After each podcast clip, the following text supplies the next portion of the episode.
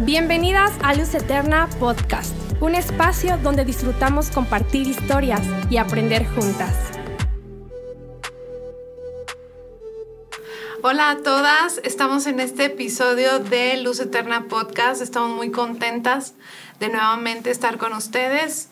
Y bueno, el tema de hoy es un tema muy bonito, un tema retador, pero queremos que cada una de ustedes sea bendecida como también estamos siendo bendecidas nosotros. Y el título del tema es ¿Cómo me deshago de mis peores hábitos?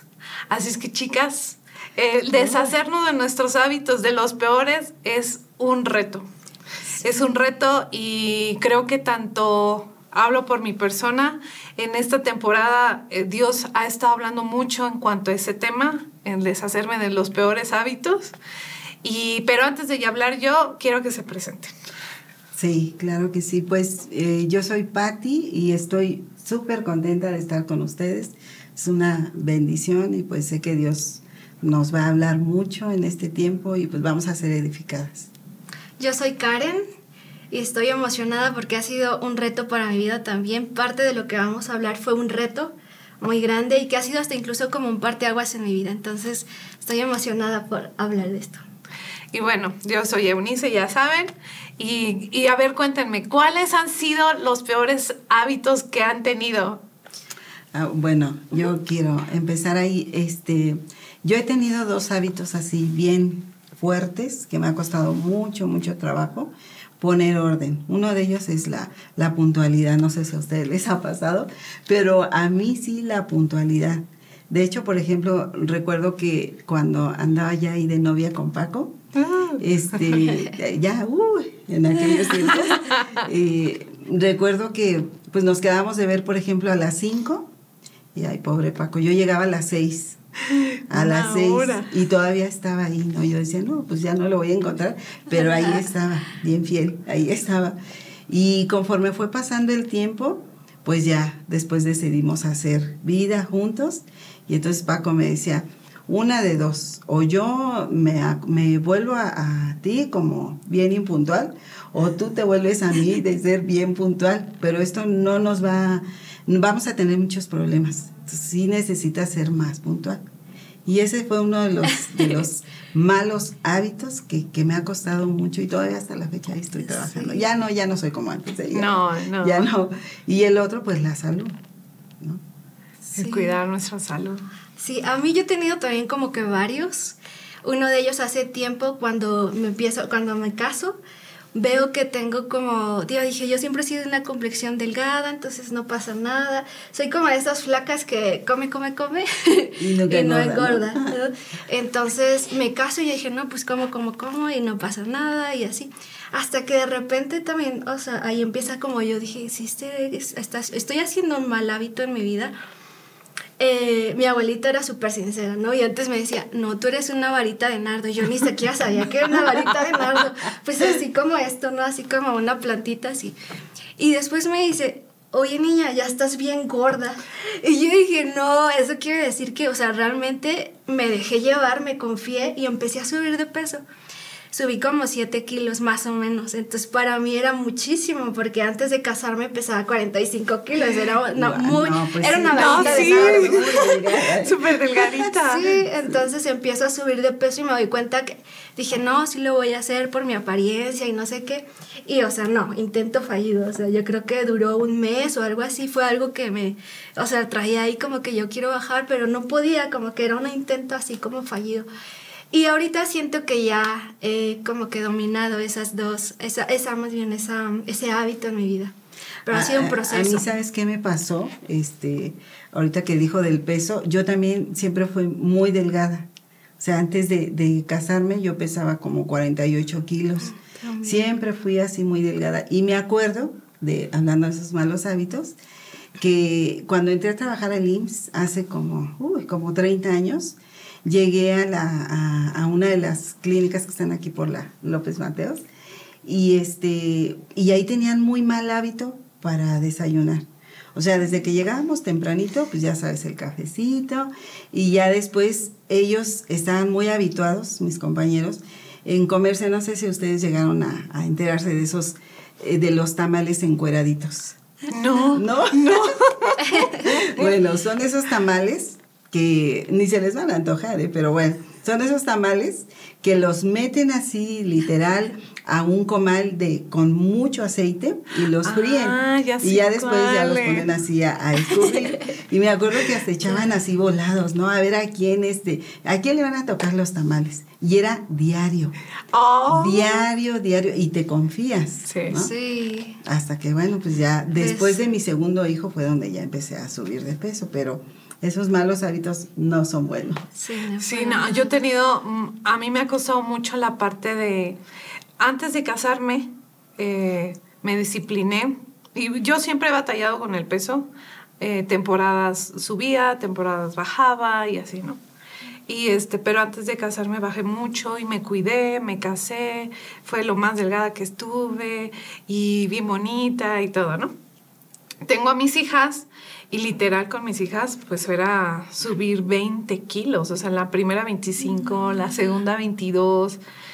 En la segunda me detectaron diabetes gestacional justo a una semana de aliviarme y obviamente ahí ya empieza como que algo, ¿no? Sí, los focos de Ajá. alarma, ¿no? Ya. Y, y, y aunque yo era disciplinada antes, y sí, pues al final como uno muchas veces batalla con el peso, pues buscas comer lo más sano, ¿no? Entre comillas, y buscas y demás. Pero en mis embarazos, por más que yo quería, pues, pues no, ¿verdad? El caso es que al final en mi último embarazo, que fue hace tres años y medio más o menos, pues gracias a Dios, Dios me ayudó, este, no subí más lo que son siete kilos el embarazo y ta, ta, ta. Pero en esta última temporada, en estos últimos años, eh, por más que yo me disciplinaba hacia ejercicio, este, hacia natación y muchas cosas, otras barré y demás, nomás no bajaba de peso.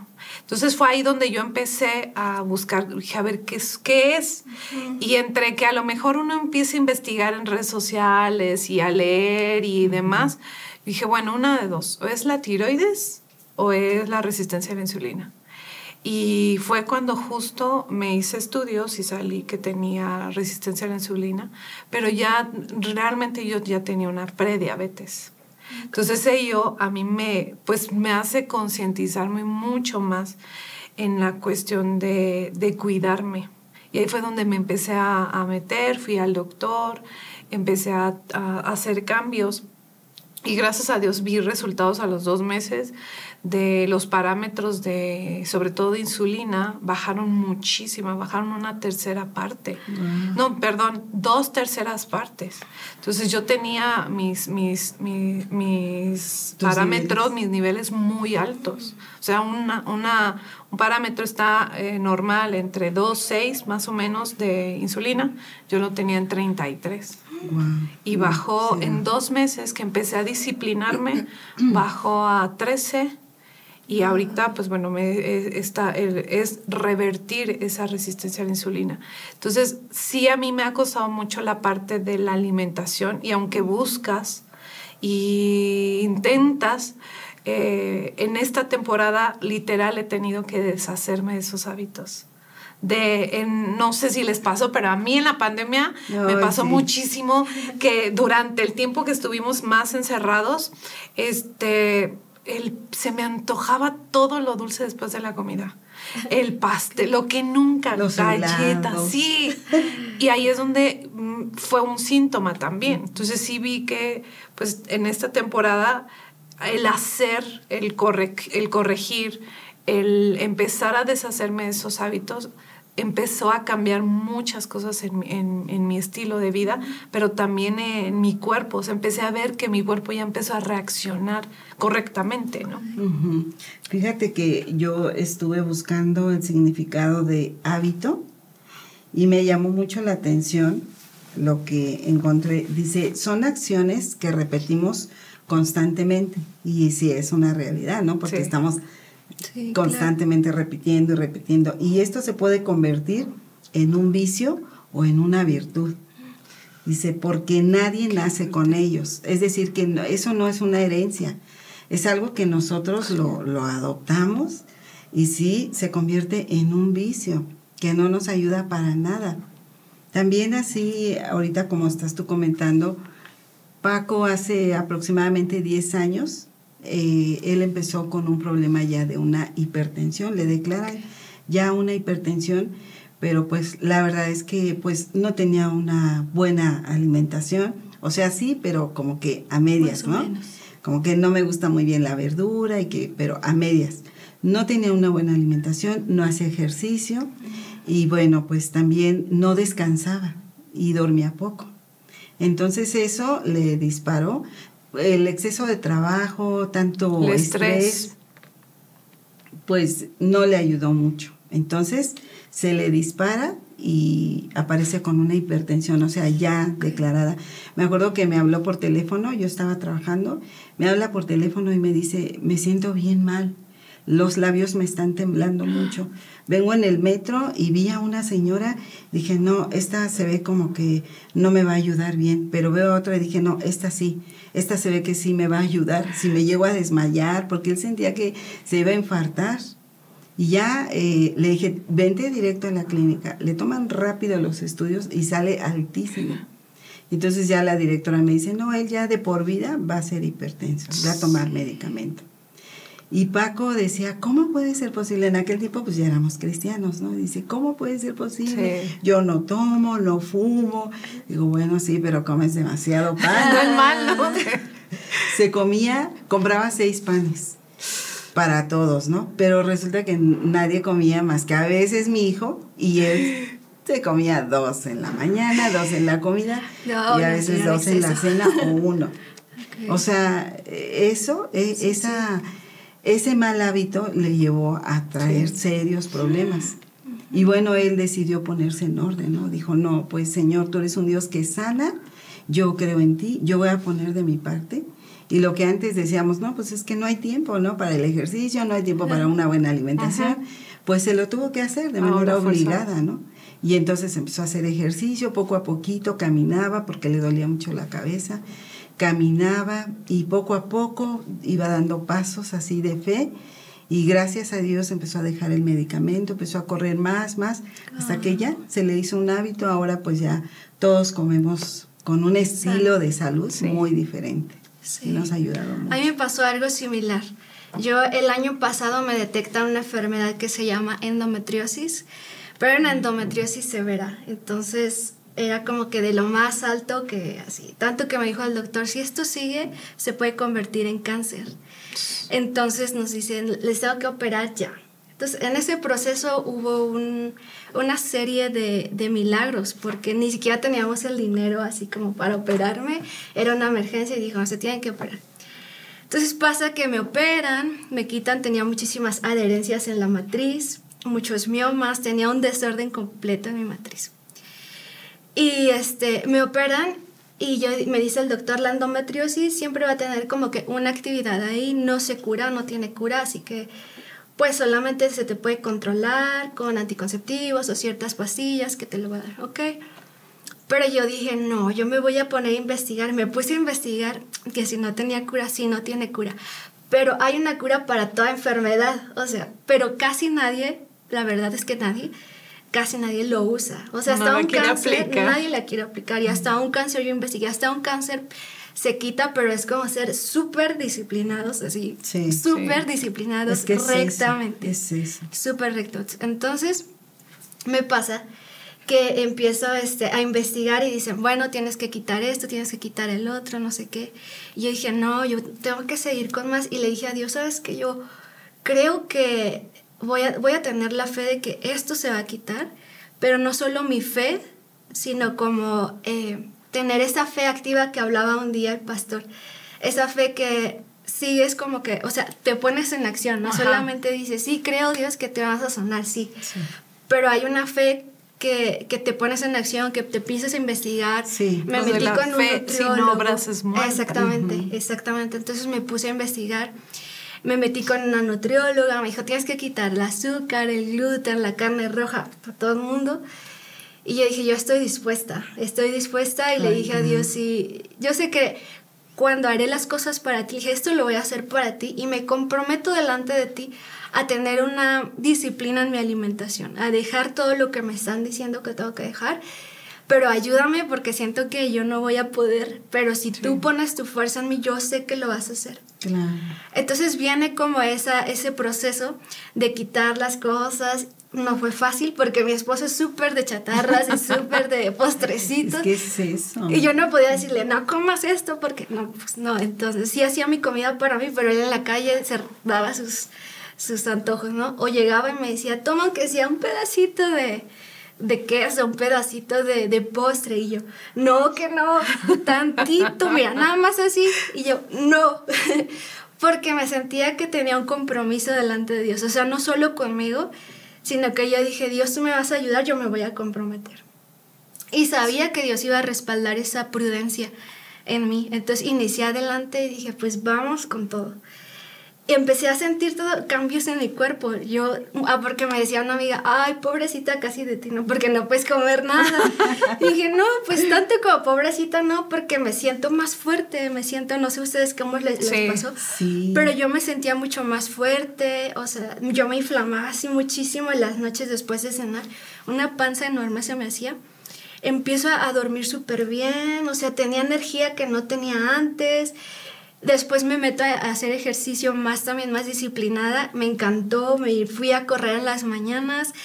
Entonces fue toda una disciplina, pero tampoco fue fácil. O sea, sí, sí, sí, trae como un proceso. sí, es un proceso que no, no es fácil, pero a mí lo que me sirvió fue como esa parte de comprometerme con Dios y decirle que, mi, que Él iba a poner su fuerza en mí y que iba a respaldar mi prudencia. Así que le iba a dar. Y así empecé, empecé, empecé, empecé, empecé. Y este, me fue, bueno, me fue bien, pero sí sentí como ese pesar en mi proceso de que de repente sentía el antojo de, bueno, sí, sí se me antoja un pedacito, un postre, unas papas, sí. algo se me antoja. Es que toda la comida chatarra, la verdad, pues sí es rica. Está hecha para atraer. Sí. Pero sabes qué, mira, hay gente que se mete tanto en el trabajo que eh, eh, no desayuna. O sea, dices, pues no, ahorita y ahorita, no desayunas. Pero la comida comes poco. Y en la cena, cuando llegas a la cena, empiezas a comer. Y lo peor es que le entras a los tacos, a las quesadillas, a las hamburguesas, puras cosas que sabes que te van a engordar. Y dejar tanto tiempo sin comer alimentos también te daña demasiado. No, y además que nos llevamos en, el caso, por ejemplo, y pienso también entre las patas a mis hijas, porque Iván cuando nos casamos era de eh, comer así, pura garnacha y demás, ¿no? Y yo no, yo ya venía con un régimen, verdura, cosas bien, diríamos. Este, pero pues al final, en medio del trabajo, ven, vamos, córrele. Muchas veces el de, ay, que los taquitos, ay, que la gordita, ay, que este pozole. Y, dices, híjole, ¿cómo? Y sí, el, tener esa disciplina, el decir, a mí me costaba mucho. yo nada más el, pensar, voy a hacer una dieta, era no porque me voy a ir, me va a entrar una ansiedad y era una ansiedad horrible en el que en vez de empezaba yo a comer más, empezaba a tomar más refresco y llegó en, la casa, nosotros no tomamos refresco, ay, muy de vez en cuando, ¿no? Y era en el que, no, tengo que ir a comprarme lo mío. Pero al final me llevo entre las patas a mi familia, me llevo entre las patas a mis hijas. Sí. Y ellas, están también, ellas también pagan las consecuencias en su alimentación. Sí. y cuando tienes una buena alimentación, evitas tener esas enfermedades crónicas, como por ejemplo eh, una diabetes, una hipertensión, y te ayuda cuando tienes una buena alimentación porque te bajan tus niveles triglicéridos, colesterol, glucosa, hipertensión arterial. O sea, si es una disciplina que, que es fácil, pues a lo mejor no, pero sí es necesario hacerlo. Sí es necesario hacerlo. Hay un versículo que, que a mí me, me, así me movió mucho y dije, Señor, es verdad, necesitamos cambiar, necesitamos poner orden en nuestra vida, porque si no lo hacemos, miren lo que dice Primera de Corintios 6, del 19 al 20. Dice, ¿no se dan cuenta que su cuerpo es el templo del Espíritu Santo, quien vive en ustedes y les fue dado por Dios. ¿Quién vive en ustedes y les fue dado por Dios?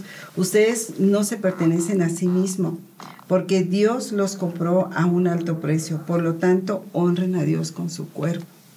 Y esto es, bien fuerte, esto es fuertísimo, porque la verdad es que luego somos eh, este, nada ordenados, ¿no? Eh, y nos dejamos llevar, como yo cuando entré al IMSS, que veía que mis compañeros comían sus tamalitos, y por no quedar mal, el no, el, no decir, ay, pues no, pues yo le entraba, ¿no? Y decía, ay, pues sí, pero ya después se te va haciendo un mal hábito, que esto te va a generar pues una enfermedad. Sí, sí, yo, yo un versículo que fue muy para mí es a, la palabra que dice que ninguna disciplina eh, trae gozo, ninguna disciplina, sino es causa de tristeza. Y entonces, pero dice, pero después viene un fruto apacible. Entonces era como mi esperanza de, bueno, estoy pasando como este proceso de, de decir no a todas las cosas, pero sé que va a venir un fruto apacible. Y lo creo y le dije a Dios, yo lo creo con todo mi corazón y estoy poniendo de mi parte. Y yo creo que cuando hacemos así las cosas de poner a Dios delante, Él nunca nos deja avergonzadas y dice, no, pues ahora cállate o ahora este, nada sirvió de lo que hiciste. No, al contrario, creo que Dios tiene siempre una respuesta a eso. Y, y después, em, bueno, eso fue el año pasado lo que les cuento, y la endometriosis es una causa de infertilidad. Entonces, eh, el año pasado me dice el doctor, bueno, me operan el año pasado y más bien inicios de este año me dice el doctor, este, me examina y todo y me dice, Karen, no hay rastro de endometriosis. Y yo, yo no podía creerlo porque dije, la endometriosis pues no, tiene cura, solo se trata, o sea, sigue una actividad ahí siempre, pero... Y a mí me dijo el doctor, ya no hay endometriosis. y yo dije, ¿cómo? Y me dijo, ya no hay adherencias. Y yo no podía creerlo, o sea, pasó un milagro y dije, sabía que tú siempre le dije, te conozco y sé que lo ibas a hacer. Y también digo, no fue mi fuerza, también, pero creo que Dios puso su fuerza en mí. Pero esa prudencia y ese ser intencional, Dios siempre lo bendice, Dios siempre bendice esas decisiones y ese corazón. Y, y, ahí fue parte de que vi el fruto apacible después de tanta, como que reprimirme, ¿no? En mi alimentación. Sí.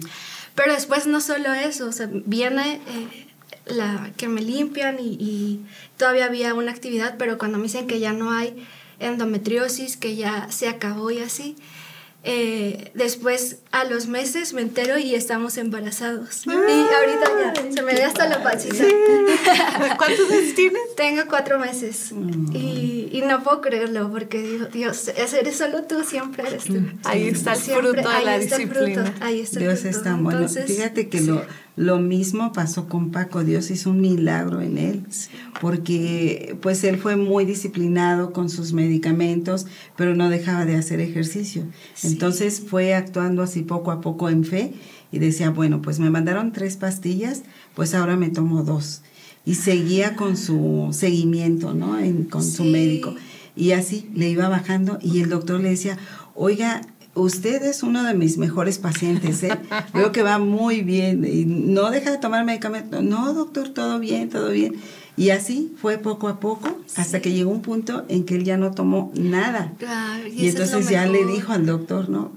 Este, ¿sabe qué, doctor? La verdad es que ya dejé el medicamento, me siento muy bien, estoy haciendo ejercicio, estoy, me estoy alimentando ah. diferente y pues yo creo que para mí el Señor ya me sanó.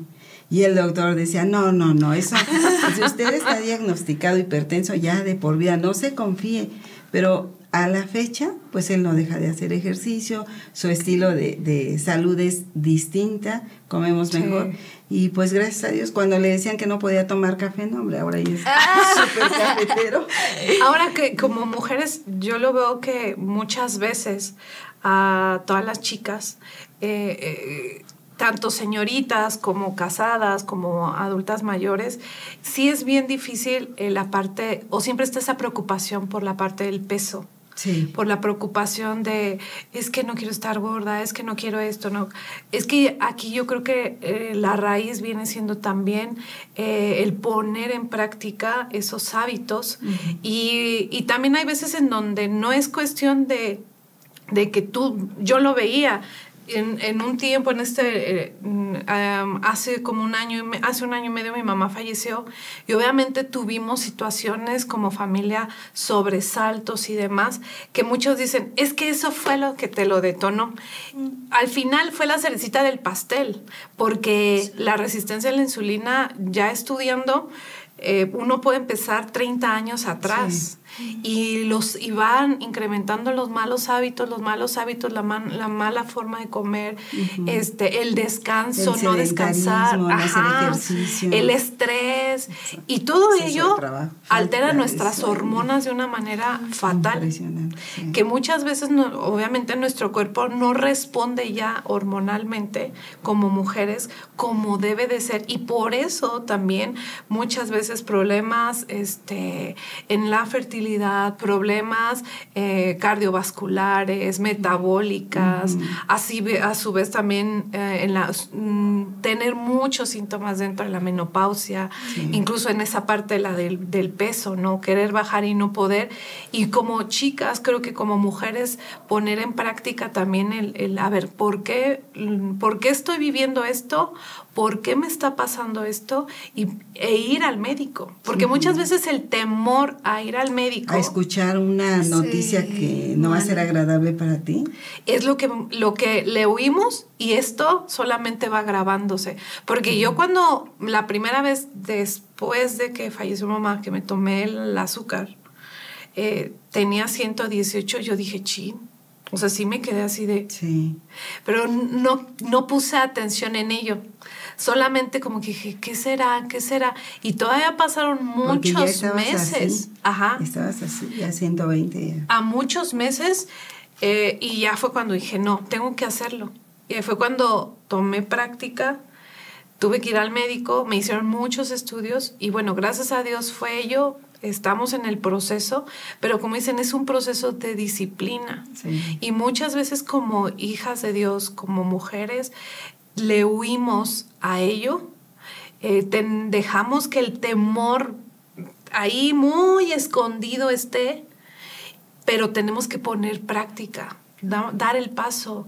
Tú te atreviste, mm, vamos, me voy a poner a investigar, no te cerraste, sino creíste en un milagro y te accionaste. Sí, porque incluso muchas mujeres ah, en el tema de la fertilidad dicen, bueno, pero Dios me va a dar hijos y se acabó y yo no me voy a ir a checar porque yo estoy segura que Dios me va a dar hijos por fe. Y yo creo que está bien esa fe, pero siempre como dices, hay que ir a, ver que todo está bien en tu cuerpo, que todas tus hormonas están bien, hacerte estudios de sangre y demás y detectar, aunque venga la noticia que venga, ¿no? Pero es mejor detectarla antes que, como dices, o sea, que venga algo más fuerte y entonces ya sea como una operación o unas cosas que mejor no quisiera, que quisiéramos evitar.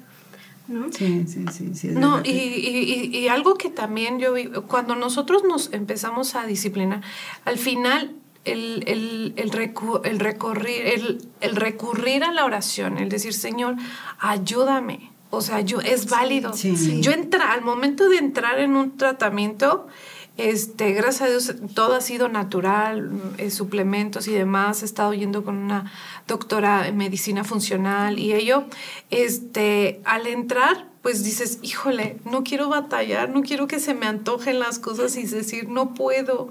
Pero aquí el de, el de, Señor, ayúdame. Entrar en esa disciplina en oración, en el creer que Dios me va, va a poner en mí el querer como el hacer y decir, ok, y lo he visto o sea, yo me he sorprendido que, eh, apenas que fue fundamental, les comentaba a Patti, estaban así en la sala, todo lo que nos estaban dando. Todos los postres. Y los postres y demás. Y, de verdad, decir, sí se me antoja, pero no quiero. Tener dominio propio. Entra ahí también parte del tener dominio propio. Sí, sí. sí. y es que si tú no te ejercitas en el fruto del Espíritu, como el dominio propio, de verdad que eso, esos hábitos se van a convertir en, algo que te van a arrastrar en una enfermedad más, eh, pues más terrible. Y como decías, ¿no? Te llevas entre los pies a tus familiares. por ejemplo, yo invito a la casa a mis hijos y bueno, ellos ya saben, ¿no? Que, que siempre vamos a tener, aparte de la proteína, la carne, pues algo de verdura, ¿no? Siempre acompañarlo con algo, algo de verdura porque tiene que haber un equilibrio. Y, y, hacer ejercicio, siempre estamos ahí con mis hijos. A raíz de que Paco se enfermó, pues ya se nos hizo un hábito, ¿no? Hasta a mí también, yo me acuerdo cuando ya después se iba Iván, me recuerdo Iván, Tampa, Aarón, varios de los eh, chicos de aquí de la iglesia iban a correr. y mientras ellos corrían, yo estaba ahí haciendo aeróbics y ahí llegué a encontrarme a Norma Ponce. Sí. Por ejemplo, me llegué a encontrar a Norma y, y decía, pues bueno, es que esto nos está ayudando. Y hacer ejercicio, pues te ayuda a tener una mejor apariencia, ¿no?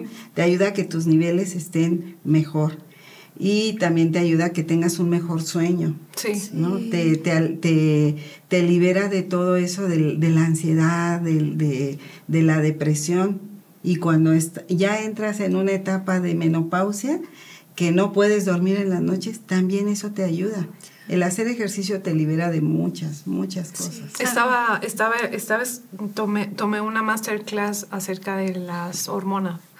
Y, este, y algo que estaba aprendiendo es que problemas hormonales, problemas de la tiroides, pueden desatar hasta más de 100 síntomas y no lo sabemos.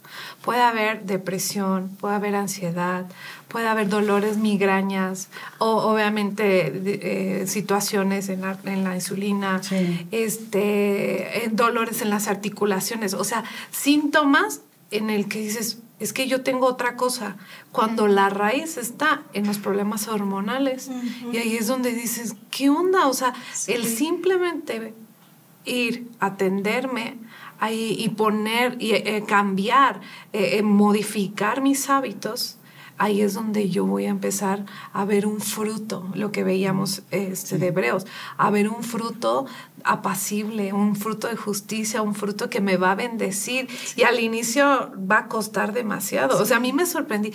Más de 100 síntomas. Y entre esos, por ejemplo, ahorita mucho escuchamos de ansiedad.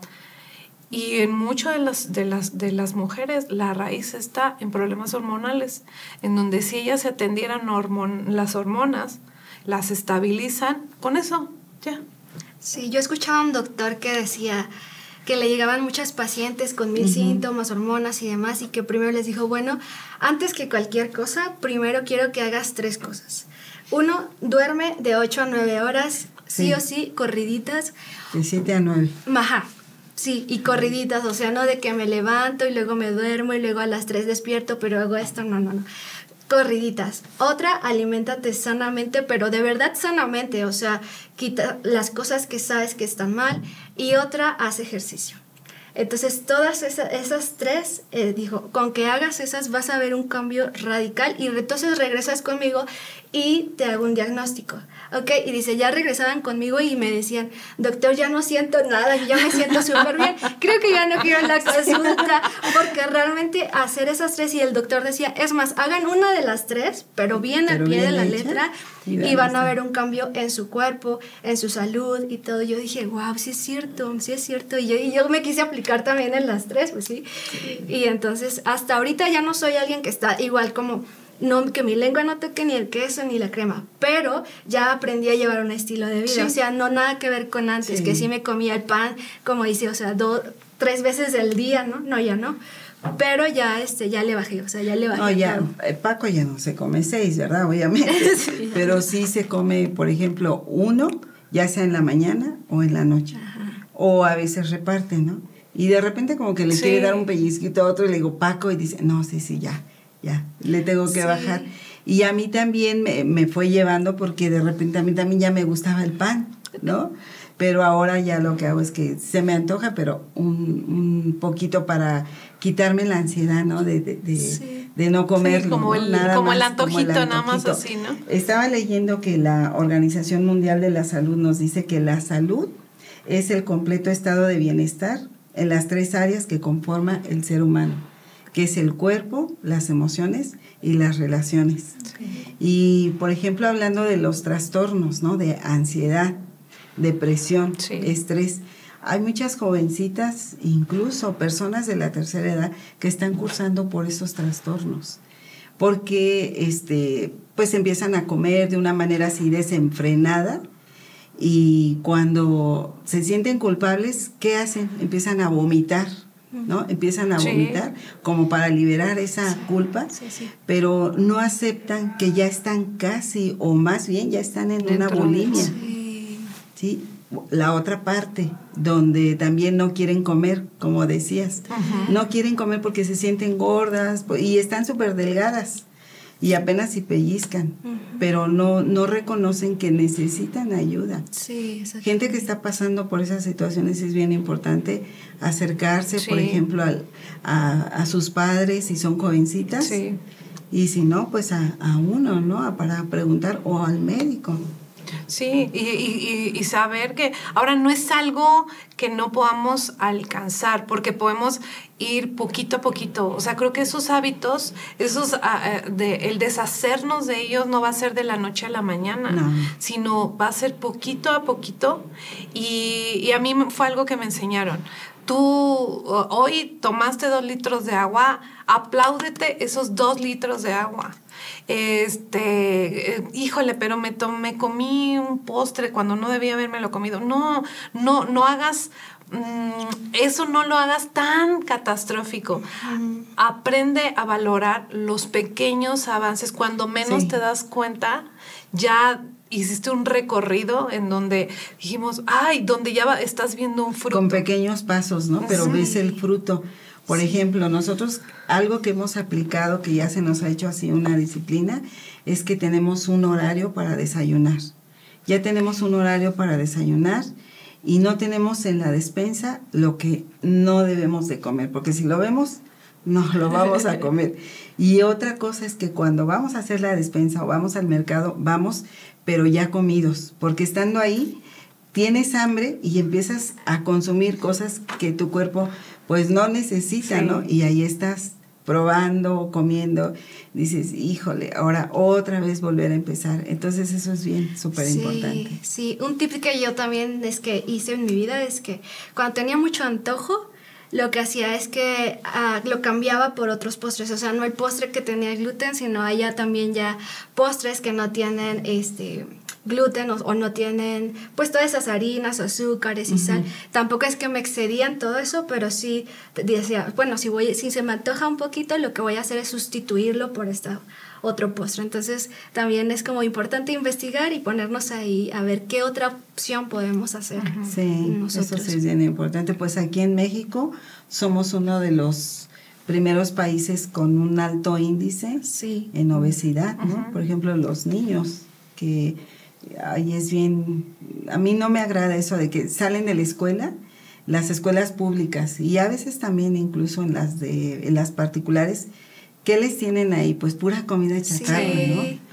Y eso pues no, no. desde ahí yo creo que necesitamos cambiar. Sí. Necesitamos cambiar esos. Y, y, ah, ustedes, un consejo que, que, le pudieran dar a las chicas, a las mujeres de Luz Eterna y a las que nos escuchan. pues yo, eh, en mi experiencia, creo que algo que a mí me funcionó es como poner a Dios antes que a mí, porque al principio yo decía, en mis intentos fallidos, yo decía, es por mí, para verme bien, para mi estética y así. Y estaba bien, pero realmente cuando yo le dije a Dios, esto es para ti, me comprometo delante de ti a hacer esta disciplina sabiendo que tú me vas a respaldar, eh, creo que esa parte es donde Dios dice, te voy a dar la fuerza y lo que necesitas y al final es como un enemigo a veces para nosotros, un gigante, cierto tipo de hábito que nos cuesta trabajo, pero Dios es el que nos hace vencer ante eso, es Él es el que venció, así que yo creo que es como poner primero el delante y decirle, no puedo mi fuerza, pero yo creo que tú me vas a dar la fuerza y voy a ser intencional, que no sea una fe muerta, ¿no? sino una fe activa.